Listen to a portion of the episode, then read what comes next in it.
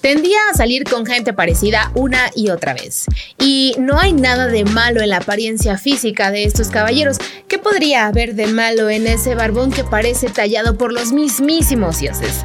La cuestión estaba en que ese barbón y el anterior y el anterior habían tenido papás ausentes, una madre castrante y un tonito pasivo-agresivo que terminaba por ser solo agresivo. Ahí estaba el asunto. Ahí estaba su tipo o su trauma. Lo dice el dicho y lo sabes tú.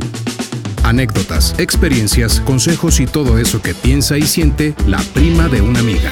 Con Belén Capetillo. No es tu tipo, es tu trauma. La primera vez que me lo dijo la prima de una amiga me enojé muchísimo porque con qué calidad moral se atrevía a decirme semejante cosa. Resulta que sí la tenía. Y es que después de muchos años de terapia, reiki, lecturas de registros akáshicos, de tarot, yoga, meditación, todo, había llegado ya a la conclusión de por qué elegía a quienes elegía. Sabía ya qué es lo que había detrás de este patrón que parecía como una cosita menor en su camino amoroso. Cuando conocía a alguien que le atraía de inmediato de una forma casi mágica, ¡pum! Ahí estaba el trauma. Y es que cuando no sanamos esas heridas del pasado, particularmente esas heridas de la infancia, elegimos una y otra vez al mismo tipo de personas. Y en realidad son personas que le echan más limón a la herida, pero de alguna manera eso se siente bien. Claro que podríamos decir que todos los hombres son iguales. Malditos, desgraciados, sinvergüenzas. Pero ya es 2023 y estamos en un muy buen momento histórico para hacernos cargo de lo que nos corresponde. Acá la pregunta es, ¿por qué caímos rendidas una y otra vez ante ese tipo de vatos. ¿Qué tienen que los atraemos? ¿Qué tienen que nos atraen? No nos tocaron, ¿eh? Los atrajimos.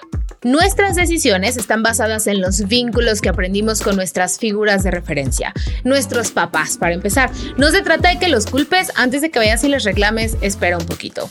Aquí la cuestión es que elegimos lo que se siente familiar, literal y metafóricamente hablando. Aunque eso que se siente familiar es puritita violencia, salir de la zona de confort es bastante más complicado de lo que parece. Aunque es evidente que sería mucho más saludable, es complicado. Según la ciencia, siempre vamos a elegir el mismo patrón y esto tiene que ver con que nuestro cerebro se siente cómodo ahí. Elegimos a personas con las que ya sabemos lidiar. Nuestro cerebro sabe exactamente qué va a pasar después de una pelea y cómo enfrentar esta situación, no importa cuántas veces se presente, no importa cuán dolorosa sea, al final es algo con lo que ya sabemos lidiar. Lo importante acá no es preguntarte por qué los príncipes terminan convertidos en sapos, sino porque estás tan obsesionada con los anfibios. Estamos. Me mordí la lengua. ¿Podemos romper patrones? Sí, afortunadamente. La prima de una amiga lo ha hecho y con los siguientes pasos. Detecta tu patrón y tu trauma. Suena obvio, pero si no sabes de qué pie cojeas, ¿cómo vas a saber qué pie enyesar?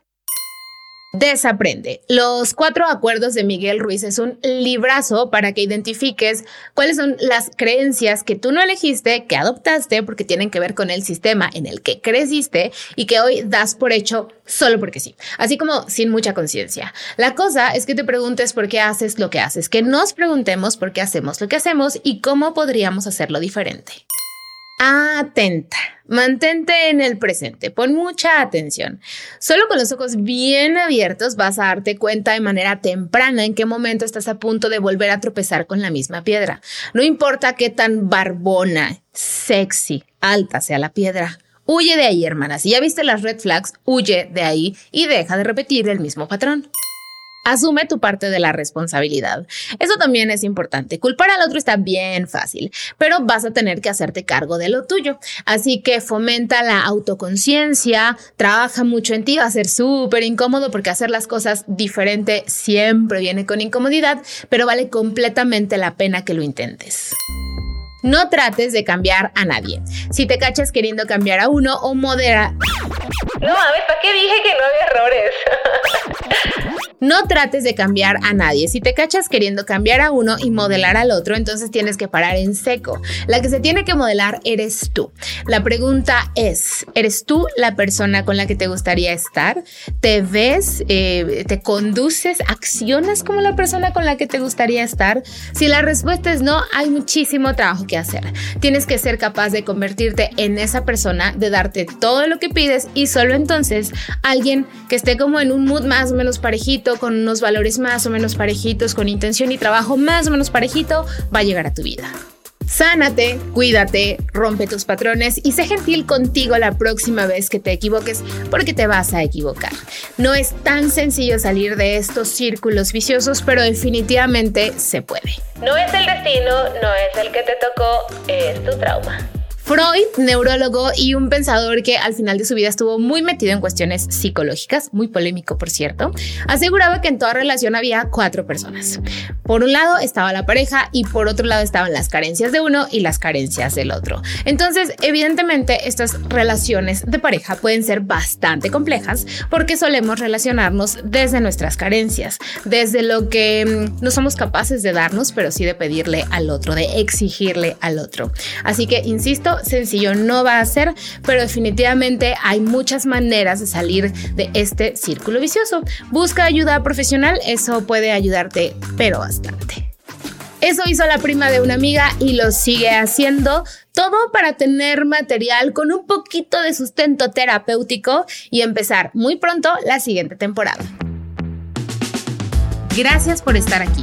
Platiquemos sobre todo eso que te preocupa a ti y a la prima de una amiga. Sígueme en redes. La prima de una amiga soy yo en Facebook e Instagram y prima de una amiga en TikTok. Hasta la próxima. Adiós.